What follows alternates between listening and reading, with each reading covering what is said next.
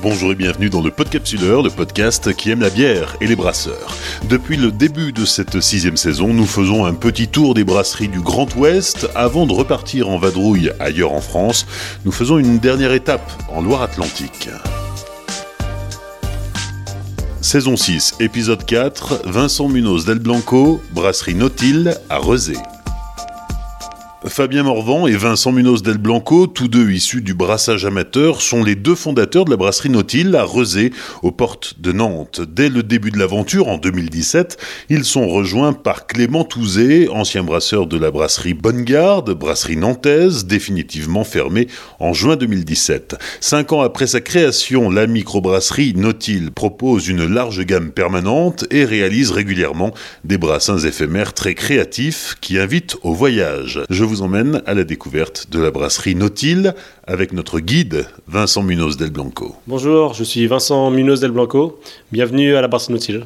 On est à Nantes, Vincent, où est née la brasserie Nautil en, 2017, dans un petit local pour commencer, et puis euh, il a fallu pousser les murs, comme dans beaucoup de brasseries. Hein. on, voit petit pour commencer, et puis euh, victime de son succès, il faut accueillir les, les palettes de malt, les palettes de bouteilles.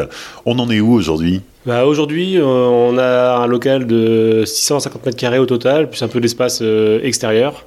Et on, arrive à, à, une production en 2020 de, de 1200 hectos. Ayant commencé à 3 à la brasserie, on est aujourd'hui 6 à travailler sur place. Et tout ce qu'on produit aujourd'hui se vend. Euh, on continue à, à, produire toujours autant, malgré l'absence des bars, qui nous manque beaucoup. Donc plus de fûts, mais avec les, la production bouteilles et quelques canettes maintenant, on arrive à, encore à, à, tout vendre ce qu'on produit. La brasserie est née en 2017, je le disais, euh, d'une bande de copains et, et d'une rencontre. Euh, Raconte-nous cette phase de création. Donc au départ, euh, la, la, brasserie, on est trois, Fabien, Clément et moi. Euh, on avait un projet avec Fabien dans la bière, euh, avec Clément, le troisième, qui lui à l'époque avait la, brasserie Bonne Garde à Nantes, qui n'existe plus maintenant. Le projet qu'on avait est tombé à l'eau parce qu'on voulait bosser avec Bonne Garde. Donc l'idée a été de, recréer euh, une brasserie de zéro avec Clément sur la production, toujours à Nantes, et dans l'idée de, de, faire des bières un peu plus modernes, moins traditionnelles que ce qu'ils faisaient à, à l'époque sur Nantes. Tous les trois, on est issus du brassage amateur. Aucun de nous n'a de formation, euh, ce qui est des fois mal vu parce que la plupart ont fait la même formation de La Rochelle ou de l'IFBM. Euh, nous, c'est vraiment du brasseur amateur pur et dur avec euh, des recherches, de la documentation, du partage avec d'autres brasseurs lors de collabs, ce genre de choses. Ce qui fait qu'aujourd'hui, bah, on arrive à, avoir une gamme très large de bières et on évolue un peu tous les jours et on continue de, bah, s'éclater à faire des, nouvelles bières des nouveaux styles. C'est quoi le, gap entre le brasseur amateur et le brasseur professionnel? Euh, le gap, c'est de réussir à faire deux fois la même bière. Euh, quand on est brasseur amateur, on s'éclate, on fait un peu tout et n'importe quoi. C'est plus souvent n'importe quoi que, que, le truc est vraiment régulier. Aujourd'hui, le, but, c'est d'arriver à, avoir des bières stables, des bières propres. Il y a aussi souvent beaucoup de défauts chez, chez les bières de brasseurs amateurs. Euh, dans le temps, on a travaillé notamment qu'à laboratoire Biocéane sur la qualité de nos bières afin justement d'arriver à avoir une qualité qu'on puisse répéter et reproduire dans le temps. Et aujourd'hui, vous avez euh, acquis cette euh, stabilité? La stabilité est là. On a encore, euh, on évolue encore un peu tous les jours. On a une gamme permanente qui bouge plus beaucoup. Par contre, sur sur des bières éphémères, ouais, là, on fait les choses beaucoup plus faux folles et des fois, ça part un peu en couille, comme on dit. La première année, en 2017, mine de rien, vous avez quand même produit 700 hectos. C'est un bon démarrage. Oui, c'est un démarrage plutôt difficile, justement. On fait 700 hectos, euh, quasiment que en bouteille. On est à 80% de bouteilles avec de l'embouteillage totalement manuel. À 3, on mettait 16 heures à embouteiller 1000 litres de bière. Euh, ça nous paraît tellement bizarre aujourd'hui, euh, vu la manière dont on travaille. Mais voilà, le fait de passer par là, on sait d'où on vient, on sait d'où on sort et on est content d'évoluer. On arrive à automatiser des tâches qui sont répétitives et, fatigantes. Donc aujourd'hui, le confort de travail s'est amélioré et on continue encore euh, à améliorer au fur et à mesure. Et puis il a fallu créer parce que quand on est brasseur amateur, on, fait des essais, on fait des choses pour se faire plaisir, on se risque, on tente des, nouvelles recettes, etc. Mais euh, quand on devient euh, brasseur professionnel, bah, il, faut, asseoir tout ça et, trouver la, recette du succès, qui est celle qui va, plaire au plus grand nombre et qui va faire que le, produit fonctionne. Bah justement, notre stratégie de départ sur la gamme de bières est, est assez compliquée. On a une gamme aujourd'hui permanente de 11 bières ce qui est énorme. quand la plupart des brasseries se limitent à 2, 3, voire 4. pourquoi? Bah Parce que justement, on a voulu avoir une blonde, une ambrée, une, saison, une triple, la gamme classique qui parle à tout le monde, pour vraiment pour vraiment euh, que le plus, le plus grand nombre se reconnaisse dans ce qu'on fait. Et à côté de ça, on s'est éclaté avec des IPA, on s'est éclaté avec d'autres styles un, peu plus fun au, fur et à mesure de ce, que, ce qui nous plaît et ce qu'on aime faire. Mais voilà, en gardant euh, toujours euh, en tête que le, but, c'est que les gens puissent boire nos bières et qu'elles restent accessibles. Donc sur nos gammes permanentes, on a vraiment des bières, que ce soit IPA ou traditionnelles, qui sont faciles à boire et qui intéressent le plus grand nombre. Donc on fait des brassins éphémères et puis on se dit bah euh, finalement on va on va rentrer cette recette dans la gamme permanente. C'est ça. Euh, quand beaucoup travaillent sur des, petits volumes, nous on n'a jamais pris le temps de le faire. On, fait des petits volumes de 1000 litres au minimum. Après oui, nos, bières on, les tente, on les on les adapte, on les ajuste et on finit sur des produits euh, qui sont vraiment intéressants et qui correspondent à ce qu'on cherche au départ. Et dans la gamme éphémère du coup, sur quoi vous vous risquez, sur quoi vous tentez? Dans la gamme éphémère, les dernières, on s'est tenté euh, un Imperial Stout Speculoos par exemple, ou euh, une Imperial Gauze euh, framboise mûre avec 200 grammes par litre de purée de, fruits rouges. Donc des, bières très spéciales, un peu plus funky, même un peu plus compliquées. On touche un public beaucoup plus restreint, mais qui sont tout aussi intéressantes et sur lesquelles justement on prend plus de risques et on fait des choses un peu plus folles que, que sur une gamme permanente où on cherche à, à plaire au plus grand monde. C'est quoi le public de la brasserie Nautile euh, entre la gamme permanente et, les bières éphémères? Bah justement, aujourd'hui, on arrive à toucher un peu tout le monde. C'était un peu l'intérêt au départ. Euh, on a une population nantaise euh, bah, qui, est très, qui est très diverse. Donc, on touche autant la mère de famille sur une petite pale qui est justement une petite blonde mais déjà un peu aromatique. On joue sur le houblon sans rentrer dans l'amertume, sans rentrer dans les notes trop compliquées et qui perdent beaucoup de gens. Aujourd'hui encore, même si les IPA sont à la mode, beaucoup de gens s'arrêtent à, à, les IPA industriels qui sont finalement très, très banales. Et le but, le but pour nous, c'était pas d'avoir une pile, de pas avoir une bière de soif, mais d'avoir une pale déjà qui soit intéressante et qui puisse euh, plaire aux gens. Euh, on n'a pas de la bière de volume que beaucoup font et c'est pour ça que la gamme est aussi, aussi grosse, c'est qu'on fait des bières qui, nous plaisent à nous et toutes les bières qu'on fait aujourd'hui, on, est capable de les boire. On ne fait pas juste des bières pour faire du volume, mais des bières qu'on apprécie. Sur les éphémères, euh, à l'inverse, on, joue sur la partie de la population qui est, qui est plus bah, ce qu'on appelle les geeks, entre guillemets. on a une grosse population de brasseurs amateurs. Il y a une association qui a plus de 200 membres sur Nantes de brasseurs amateurs, et c'est un peu ce public-là qu'on vise. Et aussi le public de bars. Euh, on a plusieurs bars spécialisés sur Nantes, de, gens qui aiment la bière et qui recherchent des choses vraiment différentes. Et c'est un peu s'inspirer de ce qu'on voit arriver euh, des États-Unis ou euh, d'autres pays anglo-saxons. C'est la bière beaucoup plus typée, beaucoup plus houblonnée ou acide, qui sont plus à la mode en ce moment. Alors tu nous parles beaucoup de Nantes et c'est normal, euh, on y est, ça tombe bien, mais en même temps, euh, la brasserie Nautile, c'est euh, son territoire de chasse, c'est la France entière. Oui, aujourd'hui, on bosse dans toute la France. Grâce à, à Franck euh, de l'Abbaye des Saveurs à, Lille, pu participer à, au Grand Bal, donc le, festival de bière euh, national de Lille, alors qu'on avait à peine un an d'existence. On a pu rencontrer justement plein de monde et vraiment être intégré euh, bah, au monde brassicole français. Et aujourd'hui, bah, un peu grâce à, la Bretagne, on bosse sur Paris chez Kerbier, qui est un bar breton.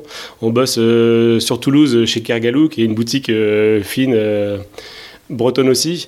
Et derrière, ça nous déporte et on bosse un peu dans toute la France et de, plus en plus d'endroits euh, spécialisés en bière. Et depuis peu en grande distribution et oui, depuis peu en grande distribution, euh, par l'intermédiaire d'un distributeur qui, qui passe des contrats avec les, les magasins afin, afin de, de créer des, ce qu'ils appellent des corners, donc des vrais, vrais petits rayons de, de bières euh, artisanales. Donc pas des bières industrielles qui essaient de faire de l'artisanal, mais des vraies brasseries artisanales comme nous. Euh, on peut retrouver Azimut, Zoubrou, de brasseries françaises, euh, des copains maintenant qu'on a pu rencontrer dans différents festivals. Et donc, euh, on touche un plus grand, plus grand public, et aujourd'hui en toute la France. C'était quoi la réalité de la bière à Nantes quand vous avez commencé en 2017 la bière à Nantes en 2017, c'était la brasserie historique du Bouffet, c'était Charlotte, c'était Trompe-Souris, qui sont des brasseries un peu plus traditionnelles, avec des recettes bah, plus classiques. Et justement, nous, en tant qu'amateurs, à faire des bières un peu plus faux et à goûter des choses un peu plus, plus intéressantes à notre goût, on voulait aussi euh, partir, euh, bah, partir sur une brasserie qui faisait d'autres choses que juste euh, la blonde, l'ambrée, la triple. Même si on les fait, on voulait pas voir que ça dans la gamme, on voulait montrer qu'on pouvait faire autre chose et que les bières plaisent à tout le monde. Les bières, c'est pas une boisson d'homme, c'est pas une boisson de, de, de supporter de foot, c'est aussi un produit noble et qui peut être super intéressant. Et puis il y a peut-être aussi l'apparition des, des, beer geeks. Hein. Euh, il y a quelques années, forcément, ça n'existait pas euh, parce qu'il y avait, il y que de la bière très euh, consensuelle sur le marché. Et puis sont apparues des recettes de plus en plus dingues avec des ingrédients de plus en plus inattendus. Oui, c'est vrai que là-dessus, une recherche de, de houblon. Aujourd'hui, rien que nous, on travaille avec une trentaine de houblons différents. alors je pense qu'à une époque, c'était beaucoup plus restreint on cherchait beaucoup moins des produits spécifique. Aussi, les, fournisseurs sont aussi euh, améliorés à ce niveau-là. Les, croisements de différentes variétés, tout le travail sur les houblons qui est fait aux États-Unis, en Nouvelle-Zélande, euh, a apporté des, saveurs, des arômes euh, qu'on n'avait pas jusque-là. Beaucoup de clients nous demandent c'est quoi le fruit qu'il y a dans la bière? Bah, il n'y a pas de fruit, c'est que du houblon. Et du houblon qui a des grosses notes fruitées et qu'on arrive à, à, rendre assez, assez intéressante pour que la, bière soit pas juste une, bière de soif ou une bière d'alcoolique, on va dire. On va aller visiter la brasserie C'est parti. Finis ton verre. C'est parti.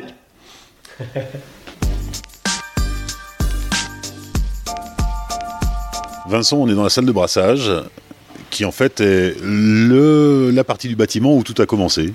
Oui, c'est ici qu'on a, qu'on a commencé avec une petite brasserie euh, habillée de bois euh, traditionnelle anglaise.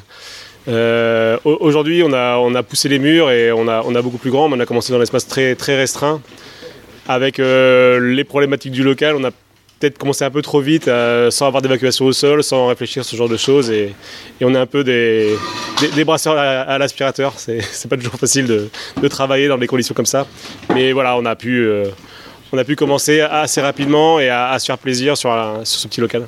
Alors présente-nous l'installation, brasserie anglaise. Donc brasserie anglaise avec la première cuve, donc c'est une, une, bâche à eau chaude. On a 2500 litres d'eau chaude pour, euh, pour l'empattage, mais aussi pour, euh, pour le rinçage des drèches et aussi pour toute la partie nettoyage. La deuxième cuve qui est la, cuve d'empattage, euh, une cuve dans laquelle on met, on met la matière, donc le, le mal concassé. Cette cuve et bah, totalement manuelle. Donc quand on doit remuer le mal, c'est à la main avec un fourquet. Euh, et elle dispose d'un fond filtrant pour, euh, bah, pour la filtration et le passage en cuve d'ébullition. Donc la troisième cuve qui sert à, l'ébullition. C'est la cuve dans laquelle on ajoute les, houblons euh, amérisants et aromatiques pour faire nos bières.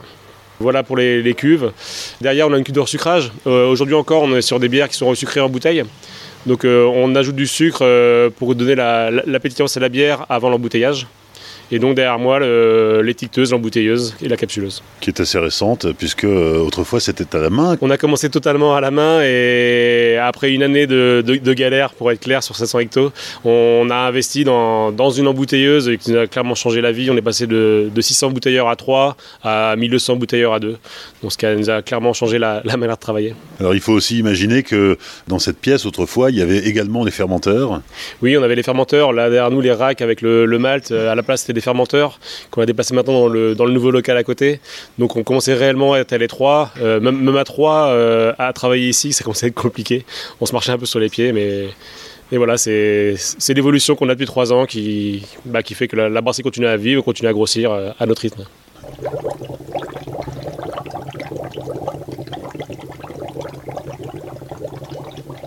On continue notre visite, Vincent, au pied des fermenteurs? Tout à fait. Donc là, c'est la bière, une fois terminée, est envoyée en fermenteur pour, le, bah, pour la, création d'alcool euh, avec les, petites levures qui travaillent. Et donc, c'est ici qu'on fait la fermentation et la garde de nos bières. On entend de ce travail, c'est quoi? Donc en fait, quand les levures euh, mangent le, sucre qui est extrait des, maltes lors de, de l'empattage, lorsque les levures mangent les, sucres présents dans, ce liquide, ça, crée un dégagement gazeux et la création d'alcool. Donc ici on entend le, le bloubloutement de, nos barboteurs. Et là c'est une IPA, bah, c'est notre IPA euh, de la gamme permanente, qui est, une bière, euh, une bière dry EP à, à l'Econote et au Simcoe. Vous avez quelle capacité de fermentation? Beaucoup. Je ne sais plus, je ne sais plus où on est. Euh, aujourd'hui, on est à 180 euh, hectos de capacité de fermenteur. Et on, en, reçoit, on reçoit de nouveaux fermenteurs euh, fin mai. Donc on va remplacer les fermenteurs de 1000 litres par des fermenteurs de 2000 et 4000. On continue donc sur notre évolution et ça, continue d'avancer après 3 ans et demi. On a encore, un peu de capacité de, stockage et on va monter encore un peu la production. Tout à l'heure, on était euh, d'eau à l'embouteilleuse, euh, euh, la bouteille, mais aussi la canette. Oui, donc la canette, on, travaille avec une société qui a une encaneuse mobile. Donc ils viennent chez nous encore la, semaine prochaine faire des canettes. On, pour répondre un peu au, marché et aux demandes actuelles, on s'est mis à faire de la canette sur, sur les bières éphémères. Euh, la canette est un outil euh, de communication euh, super avec une surface super intéressant pour le, graphiste avec qui on travaille. On travaille avec Tang, qui est un, graphiste local, qui a un coup de crayon super sympa et qui nous a créé une, bah, une vraie image de marque autour du Nautil. Et pourquoi le choix de la canette? Bah, Le choix de la canette, c'est un peu pour répondre à, des demandes actuelles. Euh, on n'est pas totalement sûr du côté totalement écolo que tout le monde vend. Euh, on entend des critiques à, l'inverse. Aujourd'hui, on travaille sur des bouteilles consignées, on travaille avec les canettes qui sont, j'espère, euh, recyclées.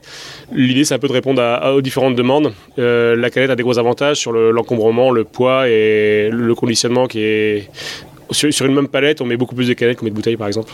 Quand, lorsqu'on travaille au, national, sur envoyer des palettes à l'autre bout de la France, ça coûte moins cher que l'impact carbone est moins élevé que d'envoyer des bouteilles, par exemple. Si on parle de la, de la consigne, puisque c'est, une nouveauté aussi hein, depuis euh, quelques mois, euh, c'est quelque chose qui revient au goût du jour et ça crée en même temps des, des connexions, des, des, partenariats avec euh, des opérateurs de, de, de, consigne de bouteilles. Tout à fait. Sur, sur la, la Loire-Atlantique, il y a l'association Bout à Bout qui s'est lancée et qui travaille avec une société de, lavage de bouteilles. Euh, donc c'est super intéressant. Ils nous mettent à disposition des casiers. Euh, on leur euh, redonne les bouteilles, ils les récupèrent, ils les lavent, ils les revendent. Donc ça fait une, vraie seconde vie pour les bouteilles. contrairement aux containers où les bouteilles sont cassées et détruites et servent à faire autre chose que, que, servir pour la bière. les consignes, moi je les ai connues étant, étant petit. C'est pas, pas bête de réutiliser des bouteilles qui sont encore propres qui sont encore utilisables 2, 3, 4 fois. Donc ça fait vraiment une, bah, une seconde, une troisième vie pour une bouteille qui n'est pas jetée, qui n'est pas abandonnée dans la rue ou je sais quoi d'autre. Alors bien sûr, le fût aussi, euh, c'est euh, habituellement, hors période euh, sanitaire compliquée, un poste important pour, pour la brasserie. Oui, bah, étant issu du, bar à bière, je pensais qu'on ferait beaucoup plus de fût au départ. on avait un, business model avec 60% de fût, 40% de bouteilles. on est arrivé à 50-50 au, meilleur, au meilleur moment de la brasserie lorsque les bars étaient encore ouverts. On a travaillé euh, dès le départ avec euh, bah, une laveuse de fût qu'on a, achetée et 105 fûts inox, euh, même si on a été obligé de, compléter avec du, fût plastique, du fût one way qui est, jetable. Mais aujourd'hui, on est à pas loin de 800 fûts inox qui nous permet de, travailler exclusivement en, en fût inox et donc réutilisable avec notre laveuse de fût. Et à côté de ça, on a aussi une association qui s'est montée à côté, euh, Sofu, qui fait du, lavage de fûts et de la location de fûts. Donc aujourd'hui, euh, ils ont une capacité de lavage beaucoup plus importante que la nôtre, ce qui leur permet de faire 30 euh, fûts quand nous, on en fait, on en fait 6. Donc ce qui nous permet d'avoir une vraie réutilisation des fûts intéressante pour nous. Et puis en plus, c'est des voisins, donc les, les fûts voyagent pas, quoi.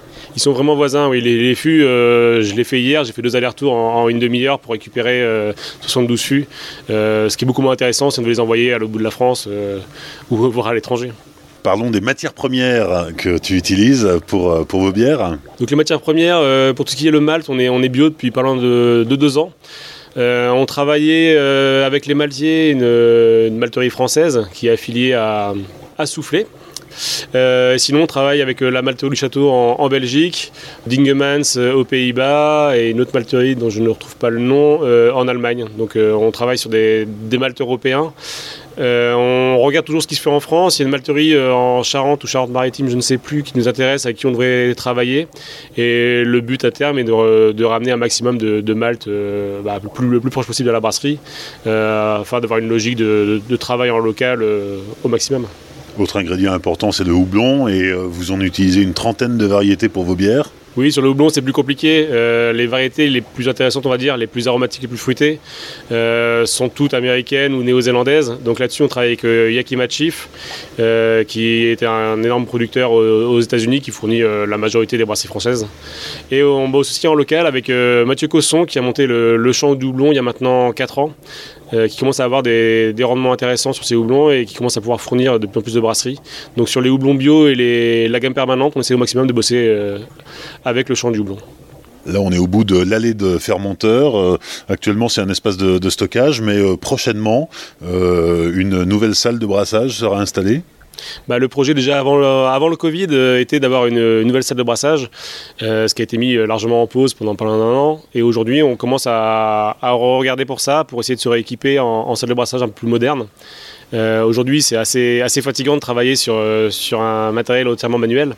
le but est d'automatiser au maximum les tâches qu'on peut automatiser. Et donc, on regarde chez les différents fournisseurs ce qu'on pourrait avoir comme brasserie, notamment Coenco. on regarde aussi chez Caspar Schulz, un peu, un peu ce qu'est la Rolls de, brasserie, mais bon, c'est pas le même prix non plus, donc on, regarde en fonction de nos, possibilités de, financement, ce qu'on pourra, pourra, acquérir, mais le but est d'automatiser au maximum afin de, bah, de, passer moins de temps sur des tâches qui sont, qui sont très fatigantes.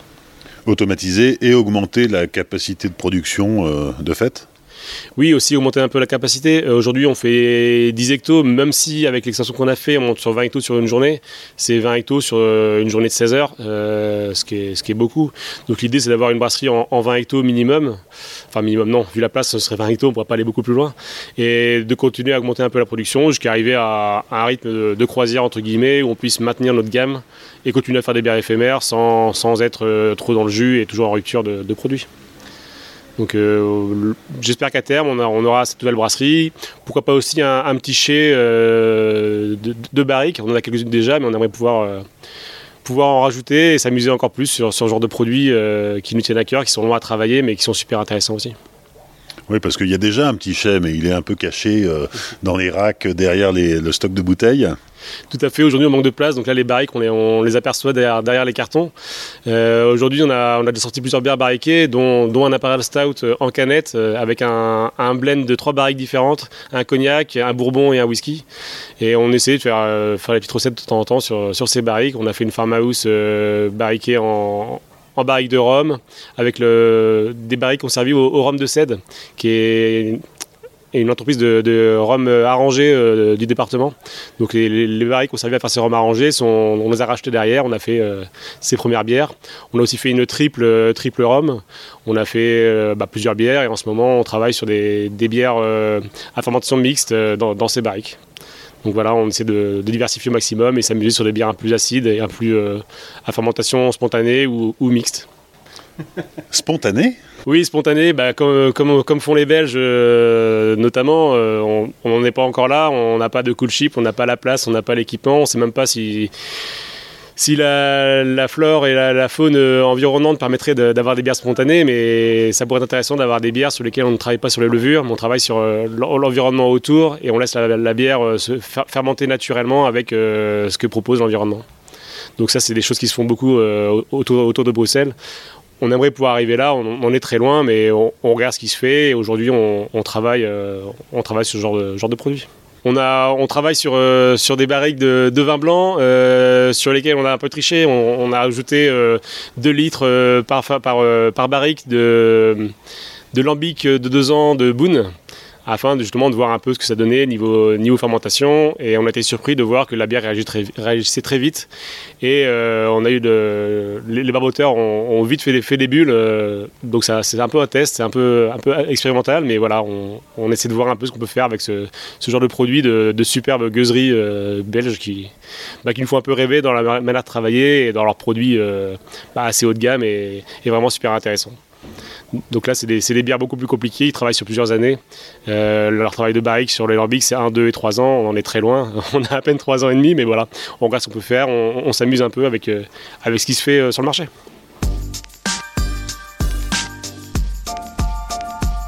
Les 5 dernières minutes avec la dégustation. Vincent, on t'écoute. Donc j'ai sélectionné bah, plusieurs bières de, la gamme permanente et aussi des éphémères. Donc de, droite à gauche, pour changer un peu, on a une farmhouse, donc notre, bière de saison euh, de la gamme permanente. La White the Fuck, qui est notre euh, White IPA. La Gauze in the Shell, qui est une impériale gauze euh, framboise mûre griotte, avec beaucoup beaucoup de purée de fruits. La Cryo Scandal, qui est une, une New England IPA avec que des houblons cryo. Et enfin la Zwandania, qui est une impériale stout au spéculoos.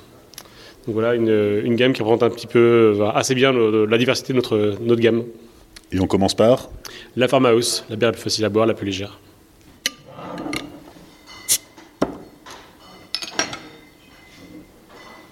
Donc la Farmhouse, c'est une petite bière, euh, bière blonde pour, euh, pour ce qui est de la couleur, avec une mousse assez épaisse et persistante.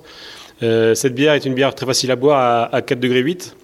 Et la particularité de cette bière, c'est qu'elle a des, notes de houblon plutôt herbacées et un peu à côté un peu fermier, ramené bah, par les levures. Donc une bière très facile à boire, la, blonde très facilement peintable. Donc une bière bien pétillante, très désaltérante. Deuxième dégustation. Donc la deuxième, c'est la White the Fuck. C'est un peu une, porte-étendard. C'est une bière très colorée euh, pour une White IPA. Donc l'idée, c'est que c'est une IPA dont la base maltée contient beaucoup de blé. Et l'idée de cette bière, c'est d'avoir une, une IPA euh, très grand public, donc plutôt sur les notes aromatiques et pas trop amères.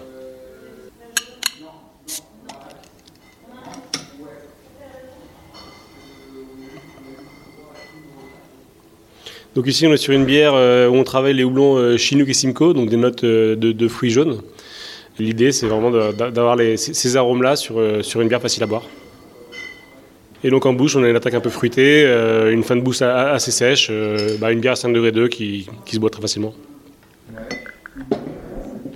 Donc on continue avec la Cryo Scandal. Donc l'idée de cette bière, c'est une New England IPA avec euh, des houblons, des houblons cryo. Donc les houblons cryo, c'est des, des, houblons où la, qui sont compressés de, manière à ce qu'un dans, un même pelé, on a une fois plus et demi de houblon que dans un pelé traditionnel. Donc une un, houblon beaucoup plus concentré que les pelés traditionnels. Et donc des, arômes beaucoup plus puissants. Et ici, on est à, à 15 grammes par litre de, de houblon cryo.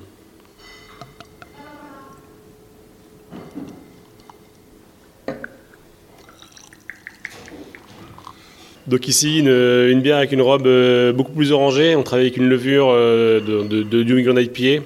On a une, mousse beaucoup plus épaisse, beaucoup plus dense. Et bah, après, au, nez, on retrouve vraiment les fruits, les fruits exotiques. Et une bière euh, très fruitée et, peu amère.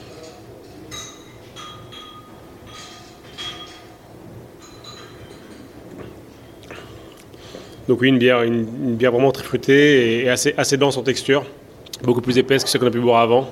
Ici, on, monte à, 8 degrés. Euh, c'est la bière beaucoup moins facile à boire, mais qui est, très intéressante sur le côté fruité et qui plaît même aux, gens qui ne sont pas amateurs de bière. Donc là, on change Goes in the Shell. Donc on est sur une impériale gauze framboise mûre griotte. Donc une bière légèrement acide avec du citron vert, framboise mûre griotte et sel de Guérande. Donc le style Gauze est un style euh, ancien allemand de bière légèrement salée. Et est-ce qu'on sent le sel? On le retrouve un petit peu, oui. En fait, le, sel est un exutoire du goût, comme, comme tout le monde le sait. Ici, le, sel vient un peu casser la longueur en bouche et vient, vient rendre plus buvable euh, un, genre de bière qui est, qui est très fruité. Celle de Guérande? Celle de Guérande, on a voulu avoir une touche locale sur un style allemand. Donc on est euh, dominance de la, griotte. Euh, on retrouve un peu aussi la framboise. On, est sur une bière euh, avec une robe très, très foncée et, trouble. Et c'est pas du tout une bière de soif, c'est une bière aux fruits à, 8 degrés quand même, mais, mais acide. Donc une attaque bien acide, on retrouve bien les fruits derrière et une belle longueur en bouche. Et pour finir, euh, un Imperial Stout euh, au spéculoos.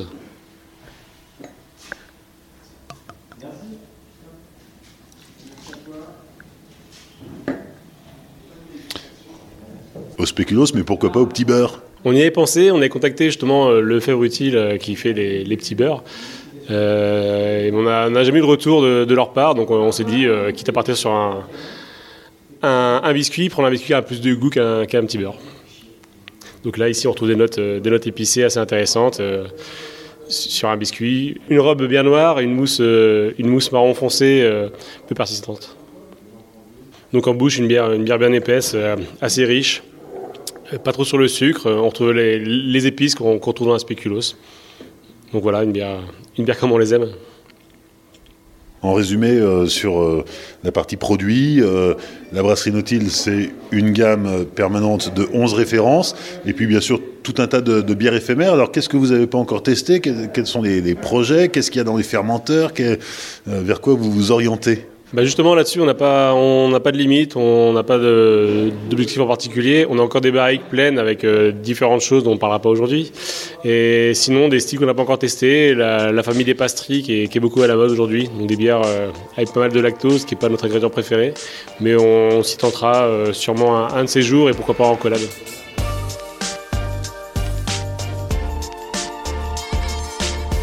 Merci à Vincent Munoz del Blanco et à toute l'équipe de la brasserie Nautil pour leur accueil lors de l'enregistrement de cet épisode. Sur les réseaux sociaux du Podcapsuleur, Facebook, Twitter et Instagram, vous pourrez découvrir la brasserie Nautil en images. N'hésitez pas à liker, commenter et partager cet épisode autour de vous. Pensez à laisser un commentaire et 5 étoiles sur Apple Podcast et venez aussi discuter sur l'appli Tumult. Vous êtes toujours plus nombreux à nous écouter et à nous suivre sur les réseaux sociaux, c'est bien, mais pensez aussi à soutenir le Podcapsuleur sur Tipeee tipeee.com slash podcapsuleur. Merci. Rendez-vous dans 15 jours pour de nouvelles découvertes brassicoles. D'ici là, souvenez-vous, l'abus d'alcool est dangereux pour la santé, alors savourez, mais sans forcer.